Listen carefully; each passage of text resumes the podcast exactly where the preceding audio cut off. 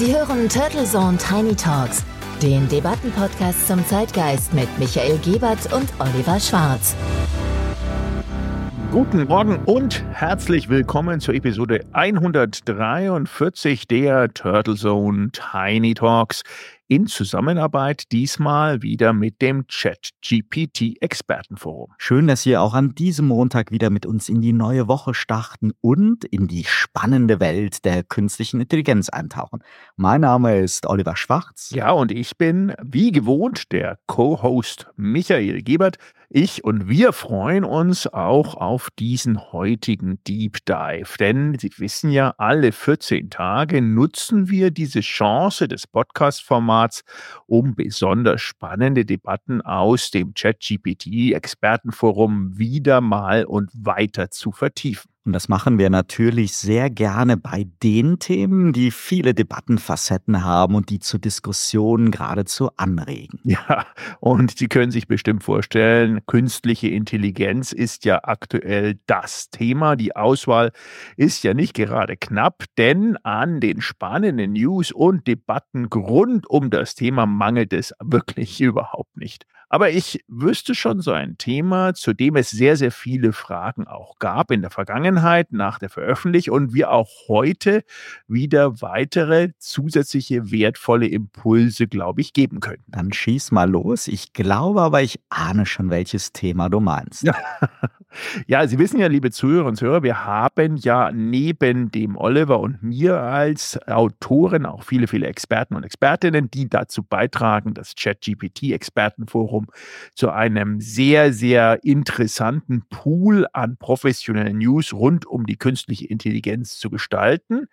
Diesmal bei heutigen Betrachtung für diesen Podcast ging es um einen Artikel, der von dir stammte. Und zwar, Ui. ja, und zwar ging es um das Thema Deepfakes und Ganz konkret um gefälschte Nacktbilder von spanischen Schülerinnen. Einverstanden. Das ist in der Tat wirklich ein spannendes Thema, denn es geht halt um weit mehr als unschönes Mobbing durch Mitschüler und es kann uns alle mehr betreffen, als wir vielleicht im ersten Moment denken. Ja, in dieser verrückten Welt heutzutage, wo ja Bilder nicht nur, nur wirklich Schlagzeilen, sondern auch Aktionen hervorrufen, die man gar nicht so planen kann, ist das sehr, sehr spannend, gefährlich und wir machen gleich weiter. Gleich nach einem kurzen Sponsorenhinweis. Dieser Podcast wird Ihnen präsentiert von Visual Communications Experts. Wir bringen Sie auf Sendung. Video, Livestreaming, Webinare und Podcasts. Ihre Experten für Audio und Video in der Unternehmenskommunikation. Weitere Informationen unter www.visual-communications-experts.com. Dieser Podcast wird Ihnen präsentiert von der Pressebox, das Tool zur Abwicklung Ihrer digitalen PR. Wir veröffentlichen und verbreiten Ihre Story, damit sie von Ihrer Zielgruppe gefunden und gehört wird. Suchmaschinenoptimiert, reichweitenstark und auswertbar. Mehr Informationen unter info.pressebox.de. Wir sind wieder zurück bei Turtle Zone Tiny Talks und der Episode 143 in Zusammenarbeit mit dem ChatGPT Expertenforum. Ja, Ihr Expertenforum im Internet rund um die Themen künstliche Intelligenz in allen möglichen Reflexions- und Sichtweisen, indem wir versuchen, Oliver, auch eben neben aller Euphorie und Begeisterung für das Thema, ja, nicht nur die regulatorische Sicht wie AI Act, aber natürlich auch den Einsatz im geschäftlichen Umfeld, im privaten Umfeld und das Leben zukünftig mit diesem Thema künstliche Intelligenz äh, möglicherweise aus unterschiedlichsten Facetten auch reflektiert zu analysieren. Und vor acht Tagen hatten wir einen intensiv recherchierten Beitrag von dir, Oliver, mit dem Titel Gefährlicher Trend mit KI Nacktbildern. Aber für die, die es vielleicht nicht gesehen oder gelesen haben, entweder schnell nachholen oder jetzt die Ohren gespitzt halten, hol uns doch mal ab, gerade zu dem Thema Deepfakes. Wir erinnern uns, in den Medien wurde weltweit in den letzten Wochen über einen Fall von KI-generierten Nacktbildern von spanischen Schülerinnen berichtet. Nicht zuletzt erregte der Fall deswegen Aufsehen, da die Eltern der Mädchen diesen gemeinsam an die Öffentlichkeit gebracht haben. Die völlig echt aussehenden Nacktbilder basierten auf Insta-Bildern. Eine Smartphone-App erledigte die Fälschung, die so überzeugend waren, dass sie nur für Profis zu erkennen sind oder eben halt für die Opfer, die natürlich ihre eigenen Körper mit besonderen Merkmalen am besten kennen. Dieser Fall aus dem spanischen Almendralejo ist kein Einzelfall und immer wieder werden Deepfakes für Mobbing und Erpressung genutzt. Das Überraschende, entsprechende KI-Tools sind frei verfügbar und werden offen beworben. Sie sind, so könnte man sagen, der besonders verstörende Teil eines größeren Trends rund um sogenannte Not Safe for Work Bilder und Videos. Denn die verwendete Technologie ist identisch. Die Anbieter agieren dabei in einer Art legalen Grauzone und versuchen ihre Produkte entweder als harmlosen Partyspaß zu positionieren bis hin zum Service-Tool für professionelle Content-Schöpfer in der Pornografie. Mit recht verlogenen Alibi-Disclaimern, wie ich finde, verweisen sie darauf, dass eine ungefragte Nutzung von Ausgangsbildern Dritter und eine ungewollte Veröffentlichung in den Ländern der User eventuell strafbar sein könnte. Doch selbst das ist juristisch nicht überall eindeutig, denn technologisch handelt es sich nicht um Bildbearbeitung, sondern um generative KI. Natürlich entkleidet die KI die Personen auf den Bildern nicht wirklich, sondern verwendet ja Elemente ihrer Trainingsdaten, sodass die nackten Deepfake-Körper oft perfekter, in jedem Fall aber abweichend aussehen als die der echten Menschen oder Opfer auf den Ausgangsfotos. Eine 15-jährige Schülerin kann so von der KI beim ungewollten Ausziehen mit dem Körper einer 24-jährigen Erotikdarstellerin versehen werden. Denn die Trainingsdaten stammen ja meist aus dem Erotik- und Pornografie-Business. Und jetzt kommt das Interessante. Die Technik ist eng verwandt zum Beispiel mit den KI-Tools, die auf Basis von ein paar Selfies und Schnappschüssen hochwertige Bewerbungsbilder generieren. Denn ob die Schülerin künstlich ausgezogen wird oder ihr Mitschüler sich im künstlichen Maßanzug um eine Ausbildungsstelle bewerben will, beides passiert ja nicht echt. Es ist keine Bildbearbeitung, sondern eine Neugenerierung, nur halt täuschend echt. Die vielfältigen Einsatzszenarien der Deepfake-Technologie machen die Weiterentwicklung für die Anbieter sehr lukrativ und man sollte Fälle wie die der spanischen Mädchen, die Opfer von gefälschten Nacktbildern geworden sind, nicht als Einzelfälle von jugendlichen Mitschülern abtun. Die Bandbreite der ethischen und rechtlichen Fragen, die Deepfakes aufwerfen, die ist einfach riesig. Ebenso das Angebot solcher Tools und Apps. Eine einfache Suche im Netz, Michael, führt in wenigen Sekunden zu mehreren Dutzend kommerziell vermarkteten KI-Lösungen nur für Close-Off-Deepfakes, inklusive Test- und Vergleichsseiten mit Award-Logo. Wow. Die in dem konkreten Fall in Spanien verwendete KI-App für Smartphones, die wirbt auch jetzt heute noch ganz offen mit dem Slogan Undress Anybody, Undress Girls for free und verlangt 10 Euro für 25 erzeugte Nacktbilder. Und noch ist die Verbreitung für diesen Anbieter nicht illegal. So viel mal zum Einstieg, Michael. Wir sollten in jedem Fall in der heutigen Episode dann später noch vertiefen, wie das technologisch funktioniert und warum wir dringend die rechtlichen Grauzonen durch konkretere Regulierung ersetzen sollten, und wo dabei aber eben auch genau die Probleme liegen. Ja, erstmal Oliver, vielen, vielen Dank. Einmal natürlich, dass du den Artikel da recherchiert hast und mit dieser doch, ähm, ja in dem Fall bei dir ausgeprägten juristischen Brille auch nochmal durchleuchtet hast, zumindest mal ansatzweise skizziert hast, dass ähm, die Algorithmik, also auch die Vorgehensweise gar nicht mal so artfremd ist zwischen einem Deepfake, in dem Fall mit Nacktbildern oder einem Deepfake mit lustigen oder weniger lustigen Aspekten an anderen Gesichtszügen beziehungsweise Perücke, Hut oder Anzug. Also bis hin zu, dass auch, nehmen wir mal an, ein ganz normales Bild dann so weit in Anführungsstrichen gefaked wird, dass es zum Bewerbungsfoto reicht. Es ist am Ende des Tages ja immer eine Abwandlung. Und diese Wirbelstürme, würde ich sie nennen, in diesem digitalen Zeitalter, die fordern ja nicht nur den Nutzer und den Anwender und die Personen, die das sehen, heraus, weil in alle Richtungen kann das natürlich verstörend wirken. Es ist auch ein Angriff möglich auf die demokratischen Systeme. Und ich erinnere mich, es gab äh, vor ein paar Tagen dazu sogar eine Anhörung in den USA im Senat, wo Meta und X geladen wurden und das Thema Deepfakes auch dort vom Gesetzgeber als definitiv ja schwierig und wichtiges Thema eingeordnet wurde. Also in dem Fall kam es äh, bar äh, zur Regulierungs Forderung für politische Deepfakes. Also das war die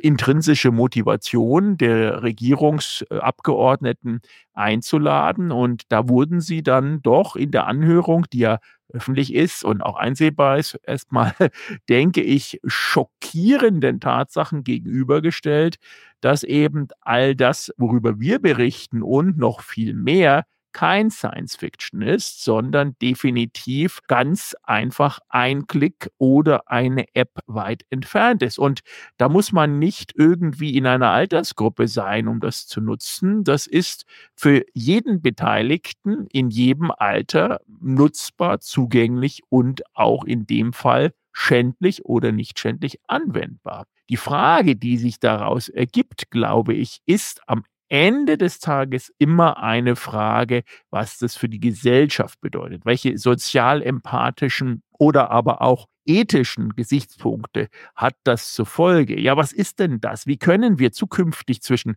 Fakt und Fiktion unterscheiden, wenn denn diese digitalen Linien so leicht verwischt werden können? Und klar, du hattest ja mal auch, glaube ich, in dem Artikel ansatzweise mal angeregt oder auch erwähnt, dass es so eine Art Gesetz oder zumindest den Bedarf gibt, alles, was irgendwie geändert ist, auch als geändert durch künstliche Intelligenz zu kennzeichnen. Stichwort Kennzeichnungspflicht. Aber das muss erstmal eingefordert, überprüfbar sein im Sinne von Authentisierung, Einzigartigkeit des Bildes, bis hin zu, was machst du, wenn das Kind mal faktisch gesagt schon in den Brunnen gefallen ist und die Bilder draußen kursieren und du dich vor lauter wirklich Einschüchterung oder sonstigen Aktivitäten nur noch verkriechen möchtest als junger Mensch, weil sowas passiert ist. Und das, wie gesagt, ist nicht altersspezifisch. Insofern gibt es dort definitiv die ersten Risse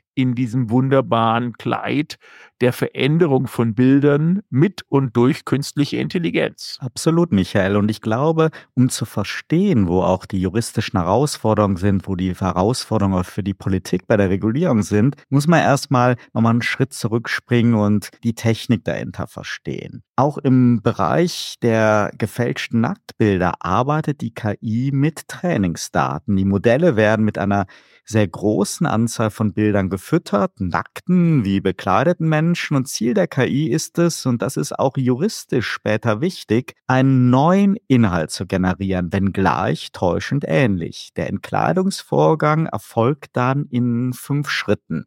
Zuerst wird das Foto, auf dem die Person bekleidet ist, von der App analysiert. Besonders Augenmerk liegt auf den Bereichen, die Kleidung tragen. Die Software segmentiert dann den menschlichen Körper und trennt ihn von anderen Elementen des Fotos wie Hintergrund oder Objekten. Die App verfügt ja über einen Datensatz von nackten menschlichen Körpern oder Körperteilen und vergleicht diese anschließend mit der segmentierten Form auf dem Foto. Der generative Algorithmus wird nun verwendet, um die Kleidung zu entfernen, indem er die Form und Textur des nackten Körpers aus dem Datensatz auf die segmentierte Form im Originalfoto überträgt. Und schließlich wird das generierte Bild noch weiter verfeinert, um Farbunterschiede, Schattierungen und weitere Details anzupassen, sodass das Endresultat realistisch aussieht. Dieser letzte Schritt soll das Bild für den flüchtigen Betrachter täuschend echt machen, erlaubt dem Profi aber ja so kleine Indizien für den KI-Einsatz zu finden, denn oft wird mit künstlicher Unschärfe gearbeitet. Auf den Displays der Smartphones, gerade auch bei den jungen Leuten, fällt das überhaupt nicht auf. In den Laien wird es so immer schwieriger, generierte Bilder von echten zu unterscheiden. Und noch einmal, diese Technik funktioniert so auch genau andersherum wenn aus dem Selfie in Freizeitklamotten das stylische Businessporträt in Kostüm oder Anzug werden soll. Das zeigt wieder einmal, dass die Technik hier nicht böse oder gut ist, sondern bestenfalls mit ihren Fähigkeiten auf ein konstruktives oder destruktives Szenario antrainiert wird. Der Anwender macht die KI zum Mobbing- oder Erpressungstool oder umgekehrt zum hilfreichen Business Service. Und das macht auch die gesetzliche Regelung und die KI-Regulierung so schwierig. Denn es kommt dabei ja erst einmal auf die genaue Definition an, was wir eigentlich unter Deepfake verstehen. Der Begriff klingt ja erstmal so, als würde es dabei nur um die bösen Dinge gehen. Fake ist ja negativ belegt. Und im Gesetzestext kann aber das ja nicht auf einzelne Anwendungen hin formuliert sein. Nehmen wir eben die von dir eben schon erwähnte, viel diskutierte Kennzeichnungspflicht. Formuliert man zum Beispiel im Gesetz, dass künstlich generierte Bilder künftig in jedem Fall deutlich sichtbar gekennzeichnet werden müssen, dann würde das im Fall von ungewollten Nacktbildern insofern helfen, dass eine Unterlassung dieser Kennzeichnungspflicht dann ja schon mal ein Hebel zur Strafbarkeit wäre. Aber umgekehrt müsste man dann in seiner Bewerbung unter das KI-generierte Porträtbild ebenfalls den Hinweis künstlich generiert anbringen, was ja kaum gewünscht sein kann in einer Bewerbung. Also braucht es im Gesetz zusätzliche Formulierungen und Bestimmungen, also eine Abgrenzung zwischen eigengeneriert oder von Dritten generiert, zwischen mit Einwilligung oder ohne Einwilligung, zwischen dem Einsatz zu persönlichen Zwecken oder einem Einsatz, der in die Rechte Dritter eingreift. Nur so mal ein paar spontane Beispiele, wie so Formulierungen lauten könnten. Die Tücke liegt im Detail und es kommt aber wirklich auf jedes einzelne Wort an. Die Nacktbildgenerierung an sich ist vermutlich dann ja auch gar nicht der strafbare Gegenstand, sondern das fehlende Einverständnis dafür. Denn auch professionelle Pornodarstellerinnen und Darsteller sowie Social Media Stars werden die generative KI sicherlich in Zukunft zu immer einfacheren und automatisierteren Herstellung von neuem Content nutzen wollen. Auch für Plattformen wie OnlyFans. Das wird man ja vermutlich nicht per se verbieten wollen und können, zumindest auch nicht international. Aber da tun sich eben dann auch schon wieder neue juristische Fragestellungen auf. Ist es dann vielleicht Betrug, wenn ein OnlyFans-Star Geld für Bilder nimmt, die nicht nur mit Filtern und ein wenig Retuschierarbeit verschönert worden sind, sondern mittels Deepfake ganz neu generiert worden sind? Du siehst, es gibt viele, viele Fallstricke und nicht zuletzt natürlich auch das Urheberrecht. Noch fallen die generierten Fake-Bilder und Videos in vielen Ländern nicht unter bestehende Gesetze, aber damit betriebener Betrug oder die bewusste Verletzung von Persönlichkeitsrechten sehr wohl. Und die Trainingsdaten der KI-Modelle, wir haben es ja schon öfters betont, die stammen häufig aus einer urheberrechtsverletzenden Nutzung von im Internet verfügbaren Bildern und Videos. Also es ist ein komplexes Thema, Michael. Ja, es ist hochkomplex und wir wissen ja, das Internet vergisst auch nichts. Das heißt, ähm, auch wenn wir zum Beispiel jetzt bei der unserer allseits beliebten Suchmaschine Google es nicht finden könnten oder sollten, gibt es natürlich auch andere Recherchetools, gerade wo so auch, ähm, algorithmusgetriebene AI-Modelle auch nachsuchen. Die Bilder sind da und wenn jetzt ChatGPT und alle anderen Tools anfangen, auch mit Bildern sozusagen in den Dialog zu gehen, dann ist das ja auf jeden Fall der nächste Schritt.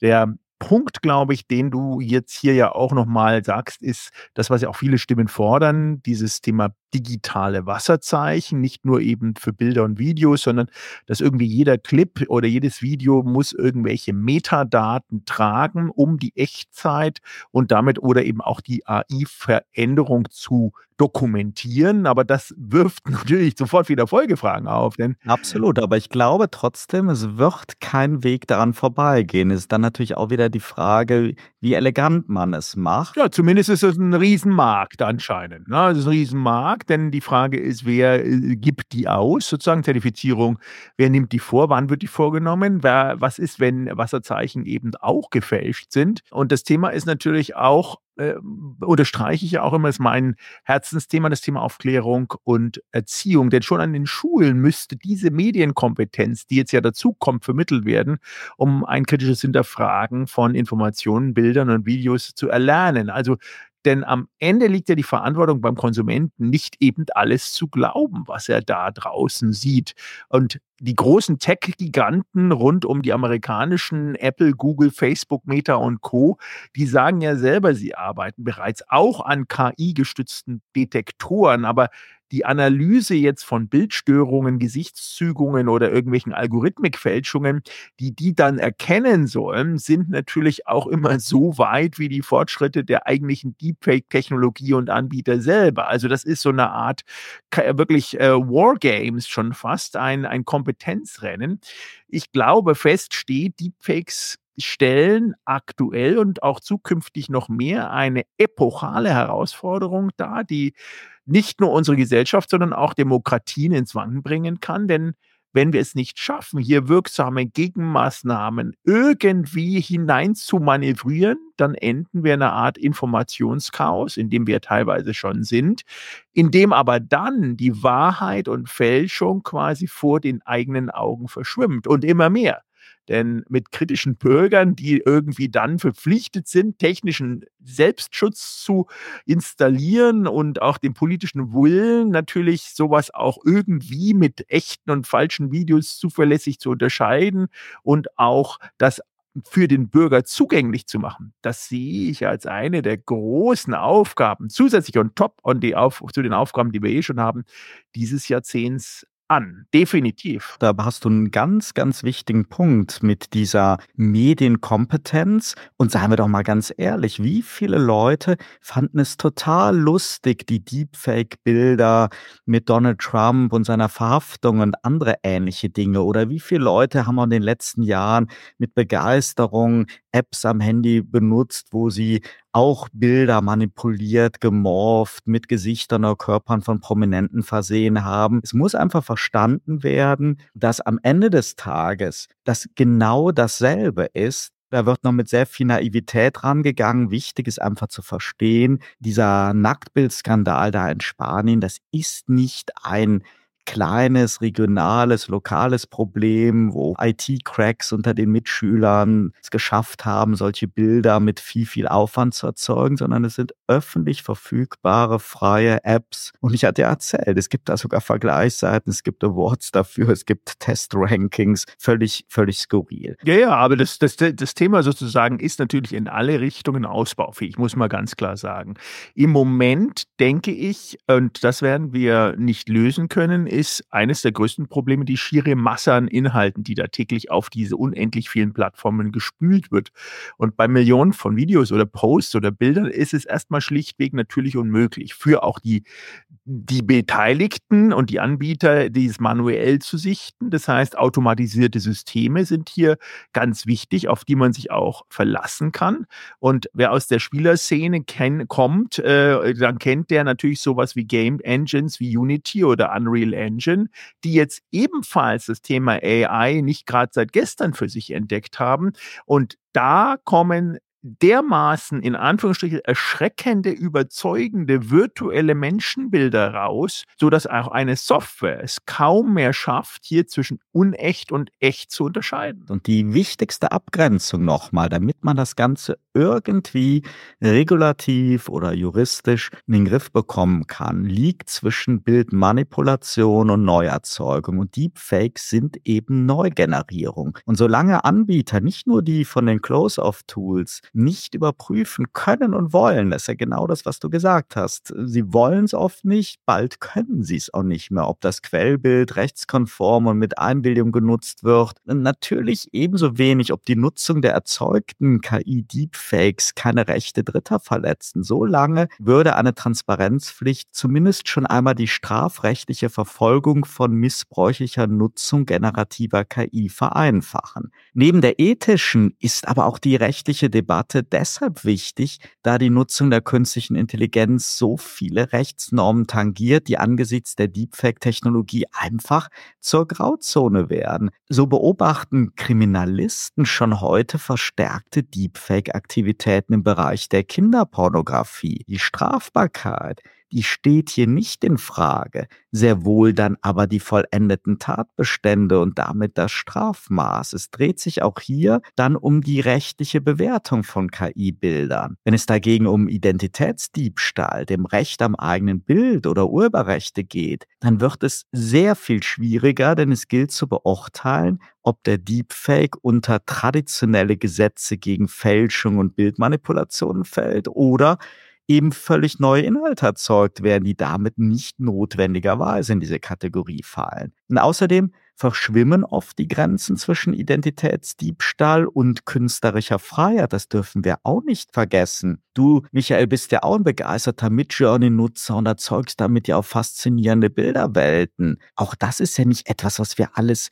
verbieten können und wollen. Man kann mit der KI faszinierende Dinge generieren. Aber professionelle Deepfaker, die vermeiden daher Quellbilder, in denen Gesichter dominieren. Ihre KI-Bilder erzeugen dagegen neue künstlich generierte Personen, die lediglich eine täuschende Ähnlichkeit haben. Also noch einmal, die Abgrenzung liegt zwischen Manipulation und Neuerzeugung von Bildern. Die schafft in der Praxis eine Unsicherheit, indem Ermittler dann Schwierigkeiten haben, vorhandene Gesetze anzuwenden. Und die Befürchtung, während neue Gesetze und Verordnungen erarbeitet werden, ja auch gerade jetzt, haben wir es bereits mit einer neuen Generation von Deepfakes zu tun, die noch schwerer zu regulieren sein werden. Und die rapiden Fortschritte in der KI-Technologie, die unterstreichen Bereichen den dringenden Bedarf an klar definierten rechtlichen Rahmenbedingungen, die Unsicherheit, die durch die derzeitigen Grauzonen entstehen, die kann sowohl für Einzelpersonen als auch für die Gesellschaft als Ganzes wirklich problematisch sein. Und eine erhöhte Sensibilität und das Wissen um die Deepfake-Technologie, das ist einfach irrsinnig wichtig. Und die spanischen Schülerinnen, die haben ja viel Unterstützung bekommen. Und die Öffentlichkeitsoffensive ihrer Eltern, ist sehr, sehr wertvoll. Sie haben aber eben auch erlebt, wie viele Mitschülerinnen und Mitschüler im ersten Moment an die Echtheit der Bilder geglaubt haben. Und als Täter wurden dann danach Klassenkameraden identifiziert.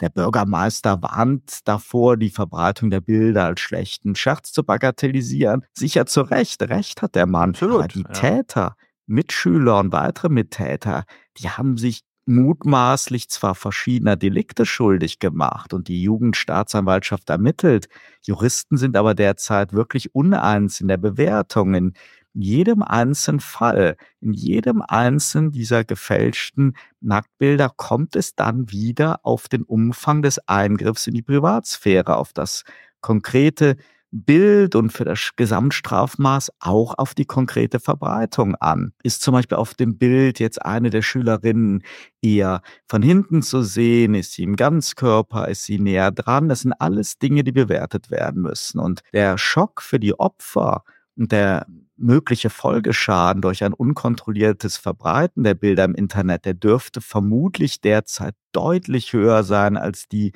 Möglichkeit, das Ganze rechtlich zu ahnden. Und insbesondere diese schneeballartige Weiterverbreitung im Internet, ja nicht nur jetzt im, in einer Schule, in einem Ort, halt über, über Insta, über WhatsApp, über alle die Social-Media-Kanäle, ja, die wird ja durch eine Vielzahl Dritter auch vorangetrieben. Das ist ja wirklich wie ein Schneeball. Und die App-Anbieter, die agieren in vielen Ländern derzeit immer noch nicht illegal, noch nicht. Aber da wird und muss einfach irrsinnig viel passieren. Jetzt waren wir ja heute ein bisschen auf der Reise durch die dunklen Gassen der digitalen Desinformation und wie Technologie ja auch eine Bedrohung auf der einen Seite ist, aber auch, haben wir ja auch herausgestellt, auch eine mögliche Lösung darstellen kann. Und ich glaube, zweifellos bergen diese Deepfake-Analysen und Deepfake-Bilder enorme Risiken auch dann, wenn sie besonders natürlich über so schädliche Anwendungen sprechen,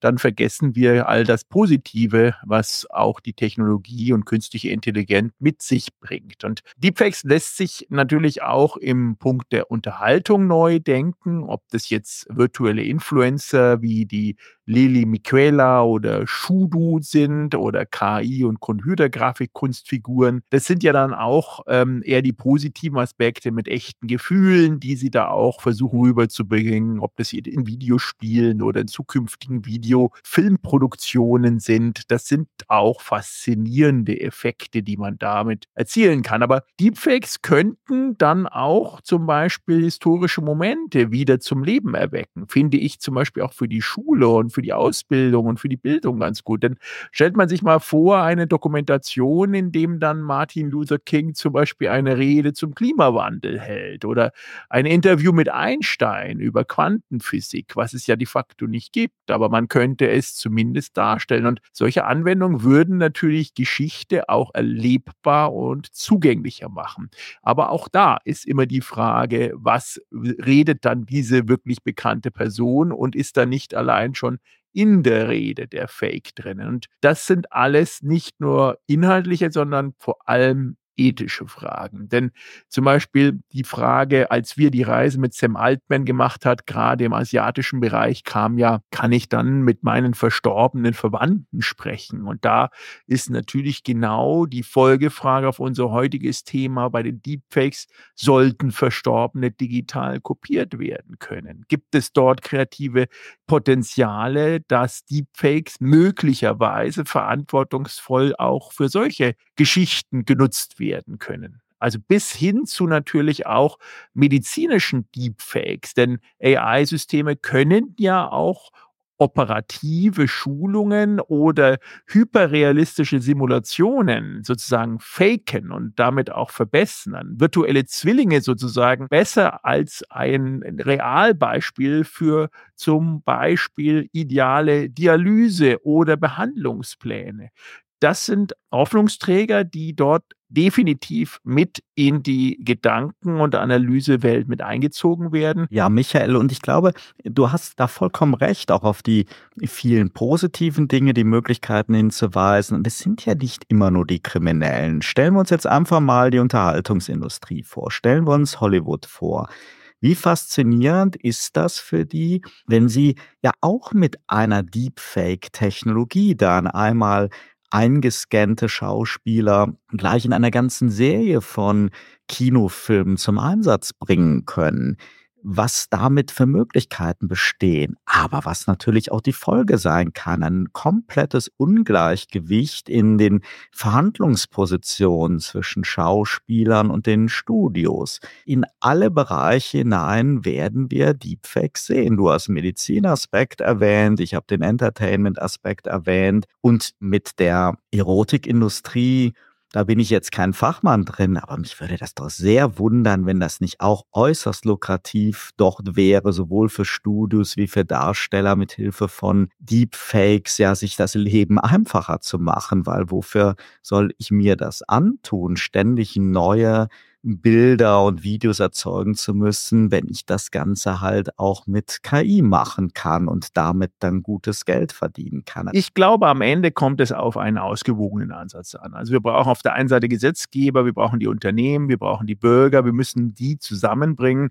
dann Chancen und Risiken abschätzen und die Technologieregulierung, die Medienkompetenz und aber auch zusammen mit den technischen Schutzmaßnahmen, daraus muss und lässt sich auch eine Balance, glaube glaube ich, finden. Damit sind wir auch schon wieder am Ende der heutigen KI-Episode der Turtle Zone Tiny Talks. Wenn Sie das Thema künstliche Intelligenz auch so spannend finden, dann abonnieren Sie diesen Podcast unbedingt auf Ihrer Lieblingsplattform. So verpassen Sie keine neue Folge. Das ChatGPT-Forum, Ihr Lieblingsforum rund um künstliche Intelligenz, finden Sie wie gewohnt unter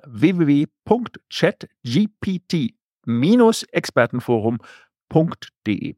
Wir nehmen gemeinsam, wie besprochen mit Gastautoren, das Thema künstliche Intelligenz in den Fokus und versuchen es so aufzubereiten, dass es auch für Sie, Ihr Unternehmen und Ihren persönlichen Einsatz interessant sein könnte. Auch hier gibt es ein Newsletter und da lohnt es sich natürlich immer eine Subskription und den Abo-Knopf zu drücken. Und nächsten Montag geht es hier dann weiter mit einer neuen frischen Zeitgeistdebatte. Seien Sie auch dann wieder mit dabei, wenn es heißt, herzlich willkommen zu Turtle Zone Tiny Talks. Turtle Zone Tiny Talks, der Debattenpodcast mit Michael Gebert und Oliver Schwarz. Immer zum Wochenstart auf allen Podcast-Plattformen und auf turtlezone.de.